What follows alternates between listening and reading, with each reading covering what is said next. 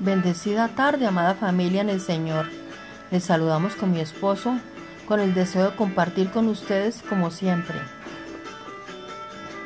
Cada día es un viaje y no importa dónde te encuentres en tu insuperable viaje, puedes tomar decisiones que mejorarán el resto de ese viaje.